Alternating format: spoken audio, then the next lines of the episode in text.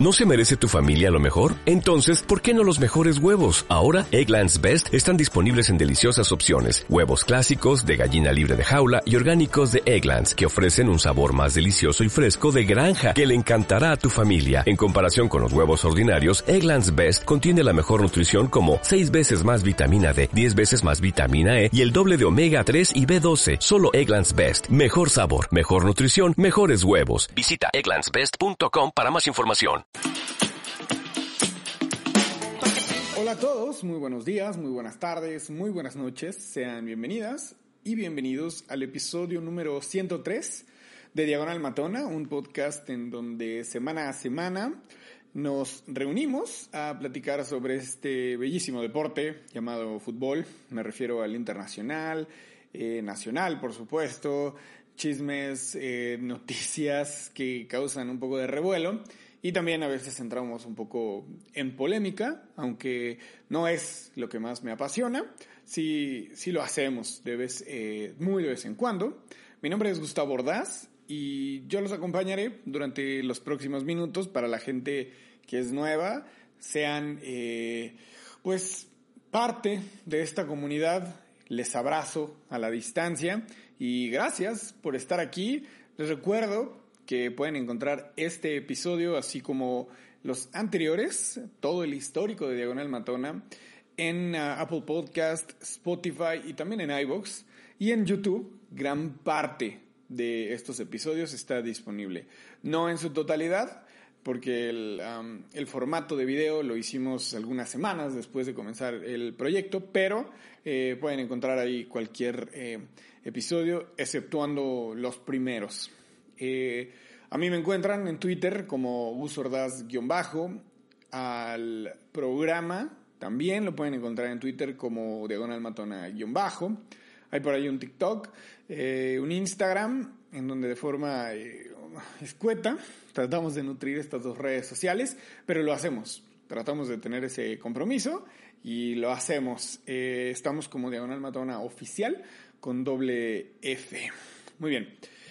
Después de este preámbulo, mm, vamos a comenzar hablando forzosamente sobre lo que quedó pendiente en el episodio pasado y es el resultado del sorteo que tuvo lugar el pasado viernes, eh, muy temprano, por ahí de las 10 de la mañana de la Ciudad de México, y que nos arrojó grupos interesantes, mm, bastante equilibrados, diría yo, es un mundial interesante hay que recordar que aún estamos en un formato de que no van a entrar 80 mil equipos.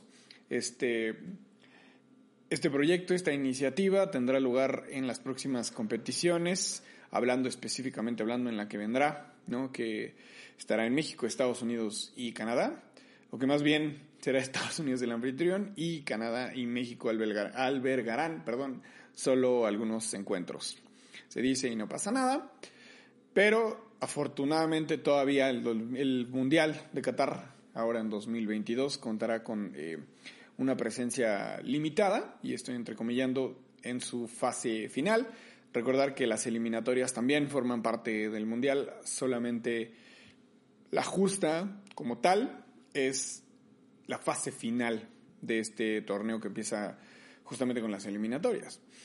Y eh, basta recordar que como buen eh, seguidor del fútbol mexicano, quisiera ahondar un poquito nada más en lo que le puede esperar a México en un grupo comandado por Argentina, cabeza de serie, y que ha tenido muy, eh, muy a pesar de las críticas, de los comentarios y de muchas cosas que se han dicho alrededor de Scaloni y de su selección, ha tenido una muy buena etapa con este seleccionador, con poca experiencia, pero con una vasta experiencia en selecciones menores argentinas. Es por eso que venía desconfianza por parte de mucha gente. Sabemos que el fútbol argentino es muy particular.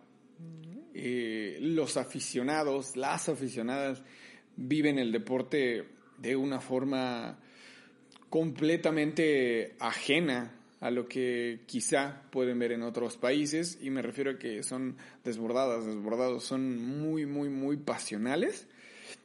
Y claro, la prensa así lo es, es el fiel reflejo de lo que es su sociedad.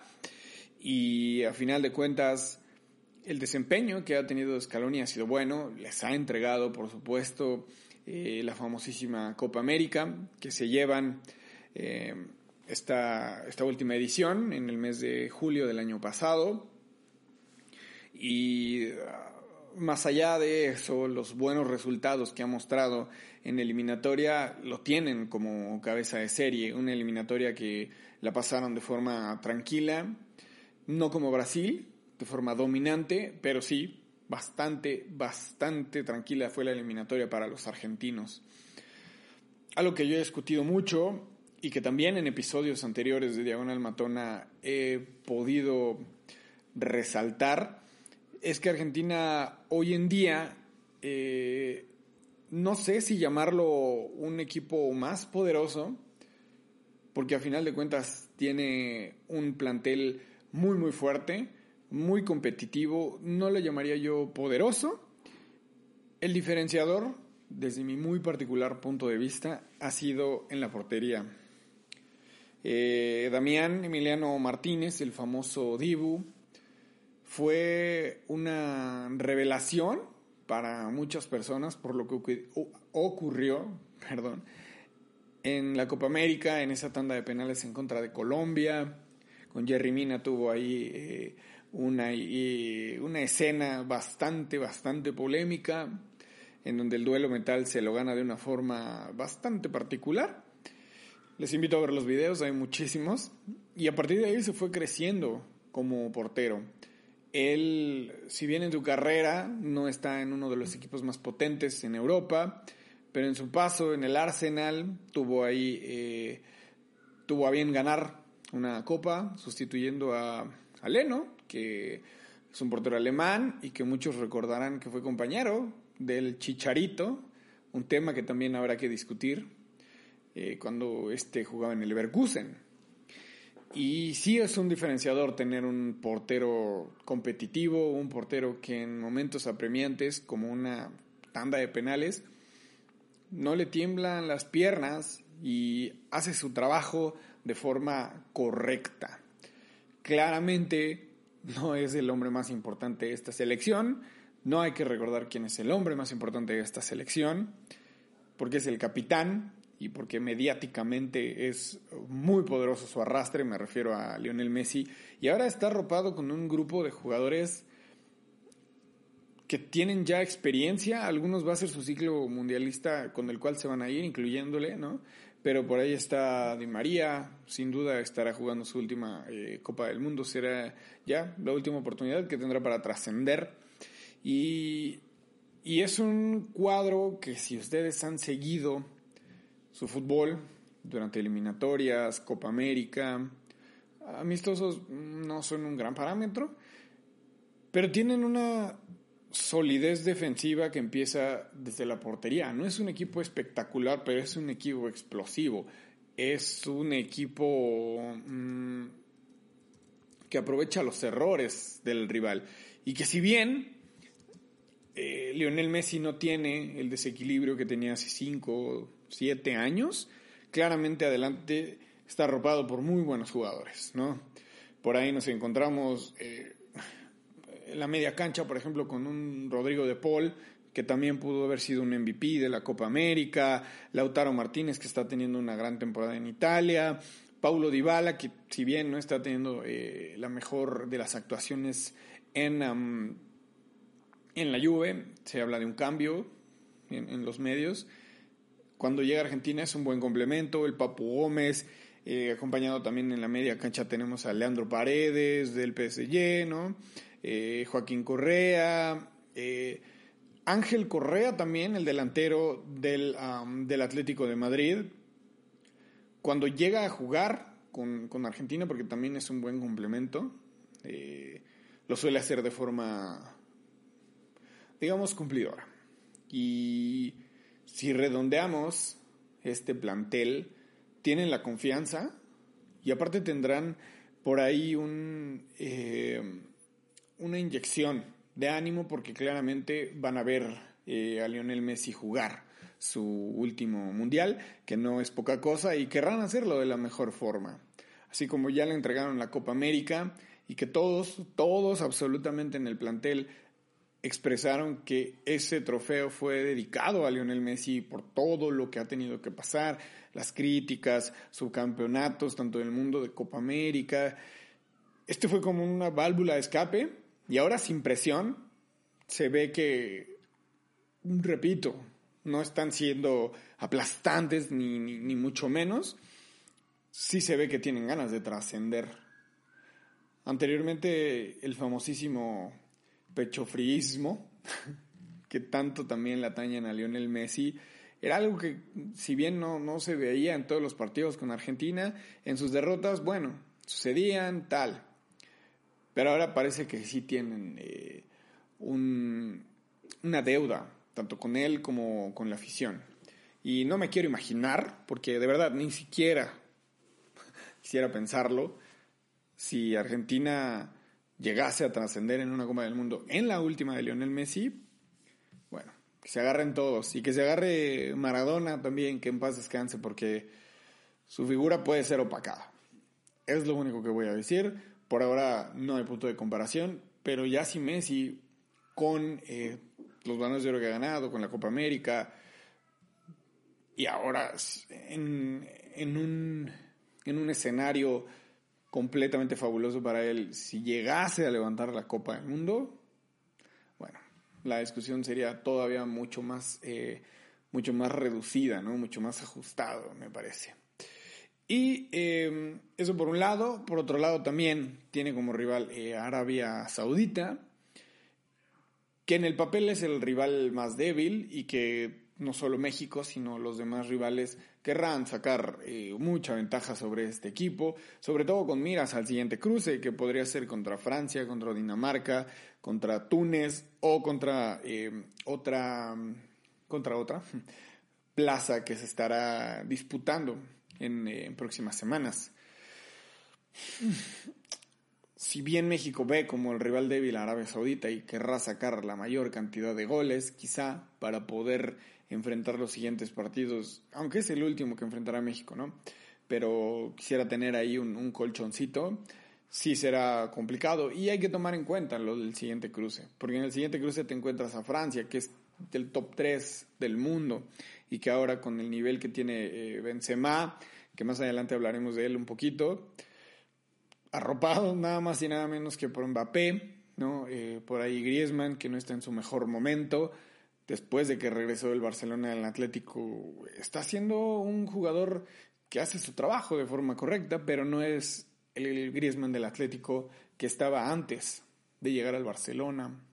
Así que habrá que pensar cómo será la estrategia de Martino, porque también se va a enfrentar a Polonia. Que ojo, no hay que perder tampoco el piso. Polonia sí juega en zona euro, tiene algunos jugadores importantes, entre ellos Lewandowski, comandante de, del poderosísimo Bayern, pero tampoco hay que caer en, juicios nada más al aire, hay que ser un poquito más objetivos o, en la mayor, eh, no sé, la mayor, la mayor objetividad posible. No hay que volarnos tampoco, no hay que hacer teorías de conspiración, que le ganas a tal y tal y tal, o empatas, y después ahí con Francia una de María partidos, como ya lo comenté, son procesos complicados en el Mundial, todo puede suceder. Ojalá que los factores les favorezcan a México y pueda tener un Mundial medianamente aceptable. Desafortunadamente la realidad es que esta generación no ha entregado los mejores resultados, no ha entregado el mejor rendimiento en la cancha, pero habrá que darle el voto de confianza. Ya va a estar Martín en el Mundial, que ya no se llene de rumores, que ya no haya ruido que trabajen, que, que, pueda observar a lo mejor que hay en México. Y ahora el tema de Javier Hernández, por lo que está jugando debería de estar convocado, no hay duda, sobre todo porque lo que está viviendo tanto Jiménez como Lozano y Corona es una tristeza que un tridente con tanto potencial esté llegando al Mundial en su peor nivel. Repito, falta muchísimo tiempo. El Mundial es en noviembre. Hay tiempo para preparar las cosas. Y ojalá que también el nivel futbolístico se eleve, porque así como ha bajado, también puede irse para arriba.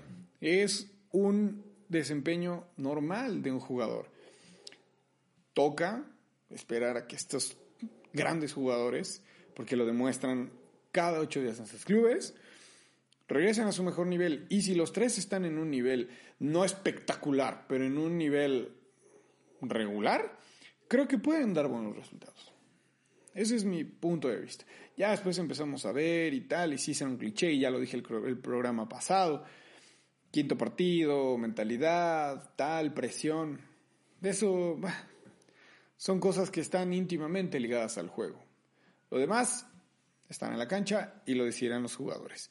Para resaltar nada más, el grupo E, por ejemplo, que estará con España, con Alemania, con Japón, y también habrá otro clasificado que buscará lugar. Eh, ya no repetí eh, grupo por grupo, porque pues una googleada no, creo que este, les quitaría yo más tiempo aquí repasándolo que ustedes dándole en Google y, y haciendo una evaluación.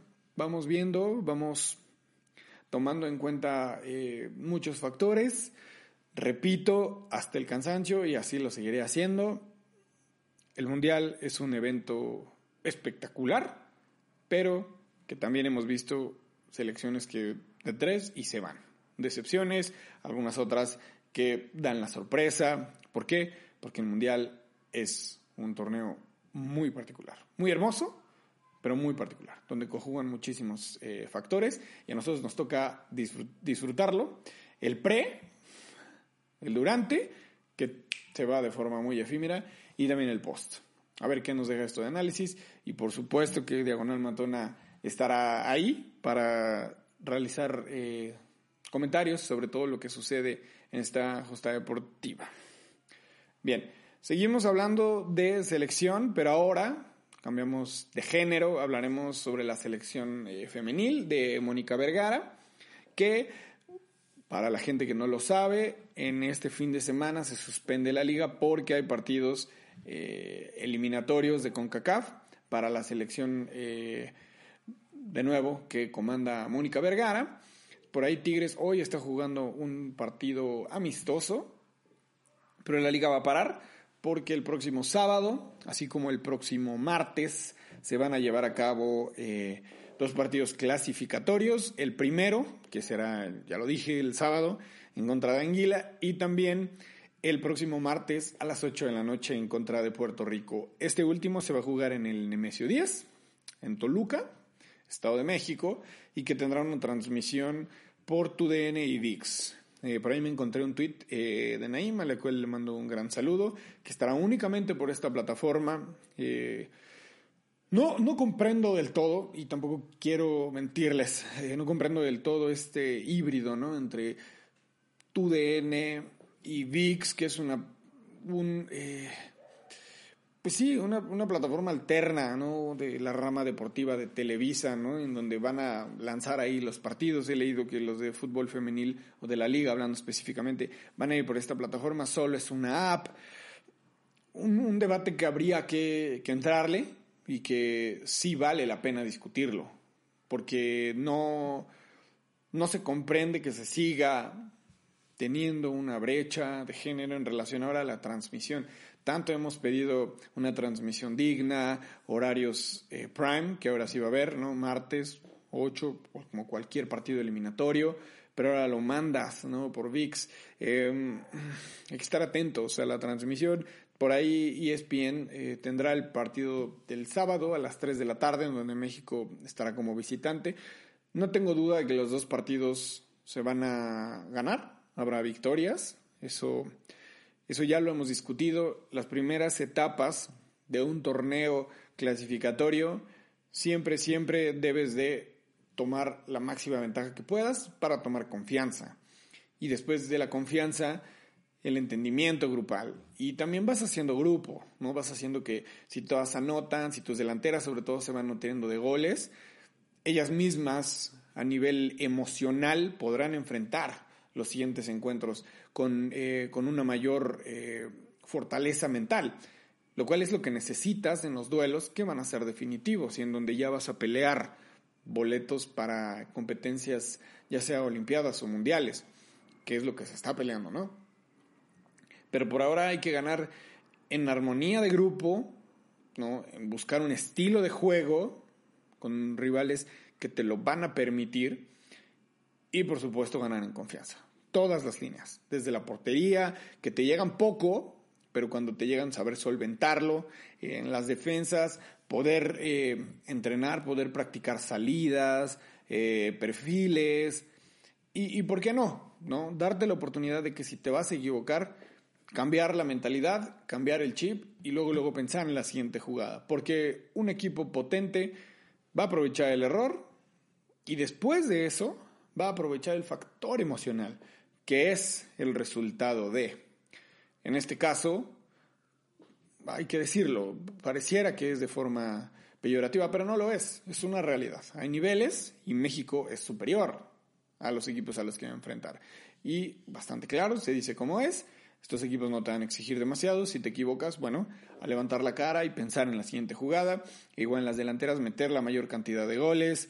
Esperar que tanto Alicia Cervantes, como Katy Martínez, como Montoya, como Diana Ordóñez, que es. Eh, es convocada ahora, antes representaba a Estados Unidos, ahora está en la selección mayor eh, de México. Y por qué no, gente como María Sánchez, por ahí, eh, Rodríguez, eh, Jacqueline Ovalle, por ahí de Tigres, que, que vayan, ¿no? familiarizándose aún más, porque el talento lo tienen, ¿no? Pero encontrar un estilo de juego, una armonía de forma táctica, entonces, que se vayan encontrando, que se aprendan los movimientos, para que contra equipos más potentes esos movimientos ya los tengas dibujados, ya sepas dónde va a estar la marca, doble movimiento, quién va a ir a primer palo, quién va a ir a segundo, tal. Eso, eso es un buen ejercicio para estos partidos que sin duda México va a ganar y que hay que estar al pendiente. Y en cuanto a la convocatoria, se sigue manteniendo la columna vertebral. Ya hay una tendencia en la portería muy clara. Eh, Cecilia Santiago está siendo relegada últimamente. Ahora Godínez, eh, después del torneo que tuvo con Rayadas y ahora la continuidad, Mónica le respeta las actuaciones, pero la columna vertebral prácticamente es la misma, con Bernal, con Ferral, por supuesto, con Kenty Robles, que es la capitana, con Bianca Sierra de Tigres, que siempre está ahí, con Diana García de Monterrey, con Caro Jaramillo de Chivas, con Mayor, Montero, que es novedad, que eh, juega en Chivas y que antes estaba en Bravas, eh, Juárez, eh, con Ovalle, ya lo repetí, y adelante pues encontraron una buena, eh, una buena comunión entre las delanteras, que haya goles, que se repartan y evitemos polémicas baratas de, de la gente que trata de ver cosas donde realmente no las hay, que envidias. Evitemos la división, evitemos polarizar. Al contrario, creo que todos estamos en el mismo, en el mismo tenor, en la misma sintonía que lo que queremos es que México trascienda. Y México me refiero a todas las categorías de fútbol femenil en este país. O sea, la mayor le va bien, por ende también va a haber mucho más inversión en las fuerzas básicas de los equipos y también el proceso natural va a hacer que nuevas jugadoras nazcan de las canteras de los equipos y también rescatar a jugadoras que han estado en, eh, mayormente en Estados Unidos por la, eh, la relación bilateral que hay entre México y Estados Unidos, la naturaleza de la misma lado de la historia, eh, por toda la herencia eh, cultural que compartimos a raíz del borde ¿no? que nos une, que nos hermana con Estados Unidos, eh, aprovechar ¿no? ahora lo de Diana Ordóñez, buscar que el scouting sea mucho mejor y traer a las jugadoras quizá de no, no, tan grandes, ¿no? o que evitar que representen al país de forma temprana, al contrario, jalarlas desde fuerzas eh, inferiores, que jueguen aquí en México y darles la oportunidad. Ese es un efecto dominó, solito el proceso se va dando, no es en automático, hay que trabajar y el ciclo que está teniendo Mónica Vergara se tiene que cumplir y se va a replicar por ahí con Maribel Domínguez y, las demás, ¿no? Ahora el torneo sub-17 también de femenil.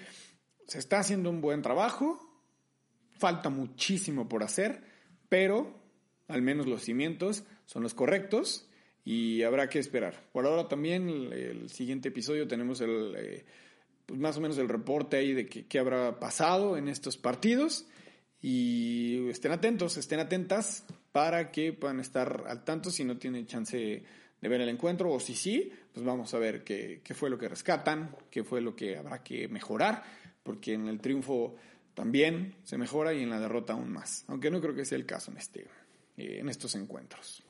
Muy bien, el siguiente tema eh, ya es el segmento final, hablaremos sobre tanto la Champions como la UEFA Europa League. Algunos resultados que generan sorpresa, sí, algunos otros no tanto, pero en términos de Champions, eh, ganan dos favoritos y los otros dos, no sé si eran favoritos. Uno definitivamente no, el otro es algo inexplicable. En primer lugar, el Liverpool va a la casa del Benfica, va a Portugal lo derrota 3 a 1. Un equipo es mucho mejor que el otro.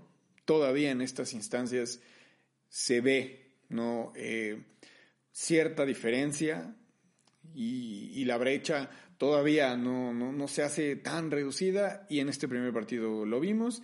De verdad, poco que agregar. El Liverpool va a estar en la siguiente ronda. Está teniendo un excelente, un excelente repunte, sobre todo en, Premier League, en donde por ahí andaba medio flojo, el City estaba sacando una ventaja importante, ahora no es tanta esa brecha. Y hablando del City, en casa le gana al Atlético por 1 a 0. Lo que sorprende es que el Atlético, y es algo que le dio la vuelta, ¿no? Le dio la vuelta al mundo, ¿no?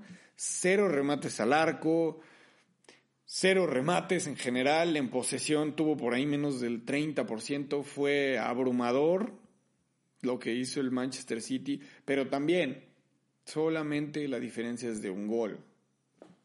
Está bien, están de locales, de regreso, que ya será en Madrid, tendrán que aplicar otro tipo de medidas, pero bueno, por ahí hay que tener, ¿no? Hay que tener también eh, cuidado con lo que con lo que se haga, porque un descuido y en estos torneos la oportunidad se te va de las manos, y los ejemplos son muchísimos. El otro partido que fue, ya entrando en el terreno de las sorpresas, el Villarreal, el sorprendente Villarreal de España que está en el lugar número 7 de la tabla. O sea, arriba del Villarreal está la Real Sociedad, el Betis, Sevilla, el Atlético, el Barcelona y por supuesto el Real Madrid, el virtual campeón. Pero un desconocidísimo Bayern, por ahí este Neuer tuvo un error que se ven una vez al año en él y no fue aprovechado de forma correcta. A mi parecer tuvo que haber sido mucho más holgada la diferencia. No aprovecha el Villarreal su localía. Recordemos que el Bayern en un, en un abrir y cerrar de ojos de local y no, pero en cualquier partido te despistas y te mete tres en un minuto. Y te define partidos antes de que se acabe la primera mitad, sino que le pregunten al Barcelona. Pero eso sí se debió de haber quedado, ¿no? Por ahí con una espinita el Villarreal, porque pudo haber sido eh, distinto el resultado. No aprovecha la superioridad que mostró durante prácticamente casi todo el partido. A pesar de que no tuvo la mayor posesión, que eso no es garantía de triunfo, pero normalmente ayuda. En el fútbol moderno no tanto, pero tradicionalmente sí. Digamos que en, un alto porcentaje. En esta ocasión no, el Bayern tendrá que llegar a casa, remontar y repito, tampoco es algo que no hayamos visto al Bayern eh, meter más de un gol, de hecho es algo que es raro, que esa no es la constante y esperemos que el Villarreal pueda mantener el nivel para tener un buen partido de vuelta que es eh, junto con el del City como los más equilibrados, sin duda alguna, por los marcadores y por cómo se desarrollaron las idas. Y el último partido, el de la sorpresa, fue que el Real Madrid vence 3 a 1 al actual campeón, al Chelsea. Sorpresa y no. Yo siempre he dicho que el Real Madrid tiene una relación inexplicable con la Champions.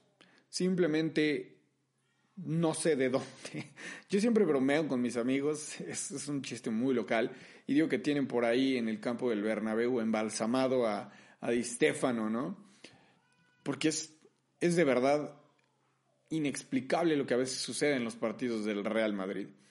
Sí es un gran equipo, es el, el mejor equipo de la historia, es el equipo más grande de todos los tiempos, el más ganador, el que tiene una relevancia cultural que rebasa este deporte, pero que a pesar de que se ve vulnerable en algunos encuentros, sobre todo en la liga, inmediatamente comienza el himno de la Champions y el chip cambia. O sea, la mentalidad de este equipo cuando ve este trofeo de Champions League es algo que, que yo al día de hoy me pregunto, ¿qué está pasando?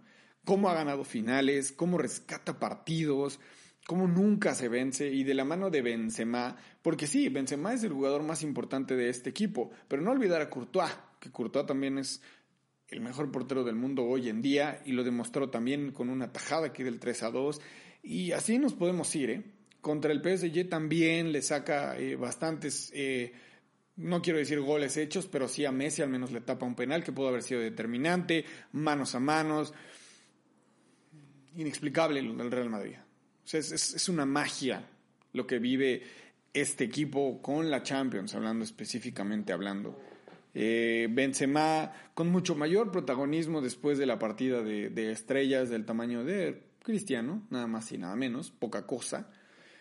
Y lo que es capaz de generarte Karim es de verdad fabuloso.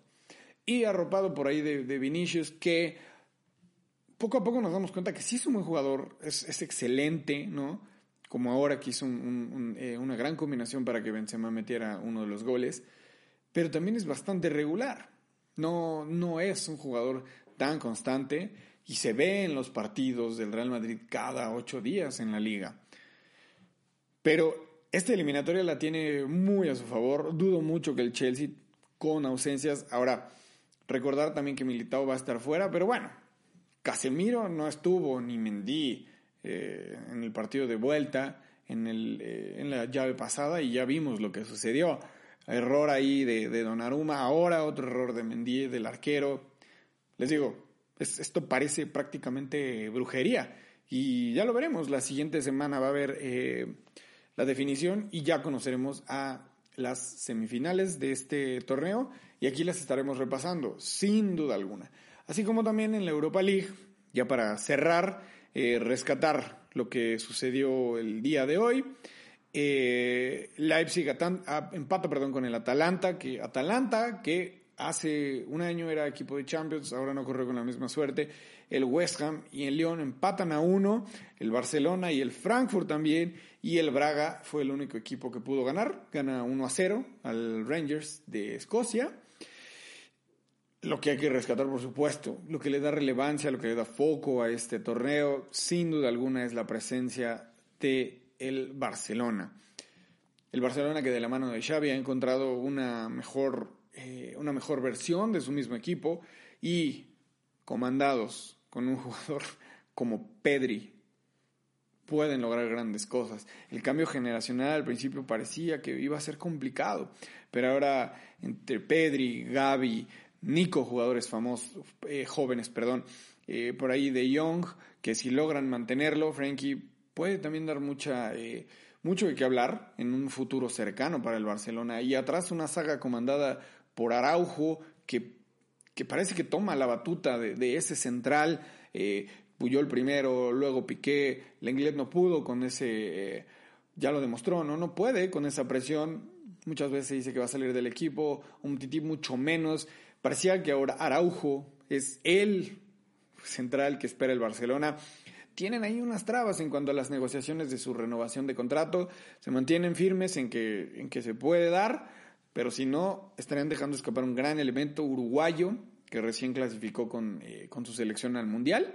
Y, y así está el cambio generacional. La columna vertebral de este Barcelona es muy joven, salvo los delanteros que claramente tanto eh, De Jong como ahí Aubameyang eh, son ya de, mayor edad. Repito, Pedri, Nico, Gaby. Por ahí Dembélé no creo que esté en el equipo, ya se hubiera renovado, eso es, lo que yo pienso. Pero bueno, por ahí Dembélé cuenta también en la reducción eh, de edad en general de Jong, Araujo. Ter que no es un portero muy grande, parece que el Barcelona está encontrando la luz. Si hay inversiones inteligentes en el siguiente mercado de fichajes, ¿no? Siguiendo este proyecto de, de Xavi y dándole la confianza, dándole la soltura a Pedro, que no solamente, a Pedri, perdón, que no solamente es el, eh, el desequilibrio de este equipo, también en la selección, en la selección ya tiene la 10, ya tiene la 10 y el tipo tiene 18 años, es descomunal lo que juega este tipo, se atreve, eh, tiene visión de campo, tiene gambeta, ya nos lo ha demostrado en la misma, eh, en la misma selección y también en el Barcelona, en goles en, Europa League tiene gol, tiene mucho, mucho gol, tiene visión, tiene muchas cosas. No quiero entrar en comparaciones, ya mucha gente lo compara con Iniesta, pero con gol tiene el físico. No, no, no, no empecemos a idear eh, tonterías, pero sí, el tipo es espectacular, es un lujo verlo jugar. Y si el Barcelona lo mantiene por muchos años y comienza a crear un proyecto en torno a él, olvidaba a Ansu Fati, este, este jugador también que se, se, decía que iba a ser el sucesor de Messi y que tiene actualmente la 10, por eso Pedri tiene la 16, pero últimamente ha sufrido muchas lesiones. Si logra el Barcelona conjuntar un plantel alrededor de estos dos grandes jugadores, y por ahí Aubameyang, ¿no? que es mucho más veterano, eh, de Melesi también, si logran afianzarlo, Haaland, no sé, si, hacen una inversión inteligente, este Barcelona puede volver a los primeros lugares y sin duda de la mano de Xavi con un proyecto serio va a dar mucho de qué hablar. Esperemos que les depara el futuro. Por ahora así quedó su llave y en la siguiente entrega de Diagonal Matona sabremos quiénes son los finalistas tanto de UEFA Champions League como de la Europa League. Muy bien. Hemos llegado al final. Eh, muchas gracias por haber dado play a este archivo digital. Gracias por compartir. Si les gusta este contenido, ayúdenme, ayúdenos a que estas palabras lleguen a los oídos correctos para que la comunidad siga creciendo con el paso de los minutos, con el paso de los días, de los años, sin duda alguna, y seamos cada vez más los que nos guste eh, hablar sobre este bellísimo deporte. Mi nombre es Gustavo Ordaz, Gus Ordaz, guion bajo en Twitter, arroba Diagonal Matona en Twitter también, guion bajo, y Diagonal Matona Oficial en Instagram y en TikTok. Recuerden, suscríbanse, ahí la propina en forma de, de suscripción, un review, lo que ustedes digan, hagan lo que quieran, pero hagamos crecer esta comunidad. Les mando un saludo bien, bien grande, que les vaya muy bien. Hasta la próxima.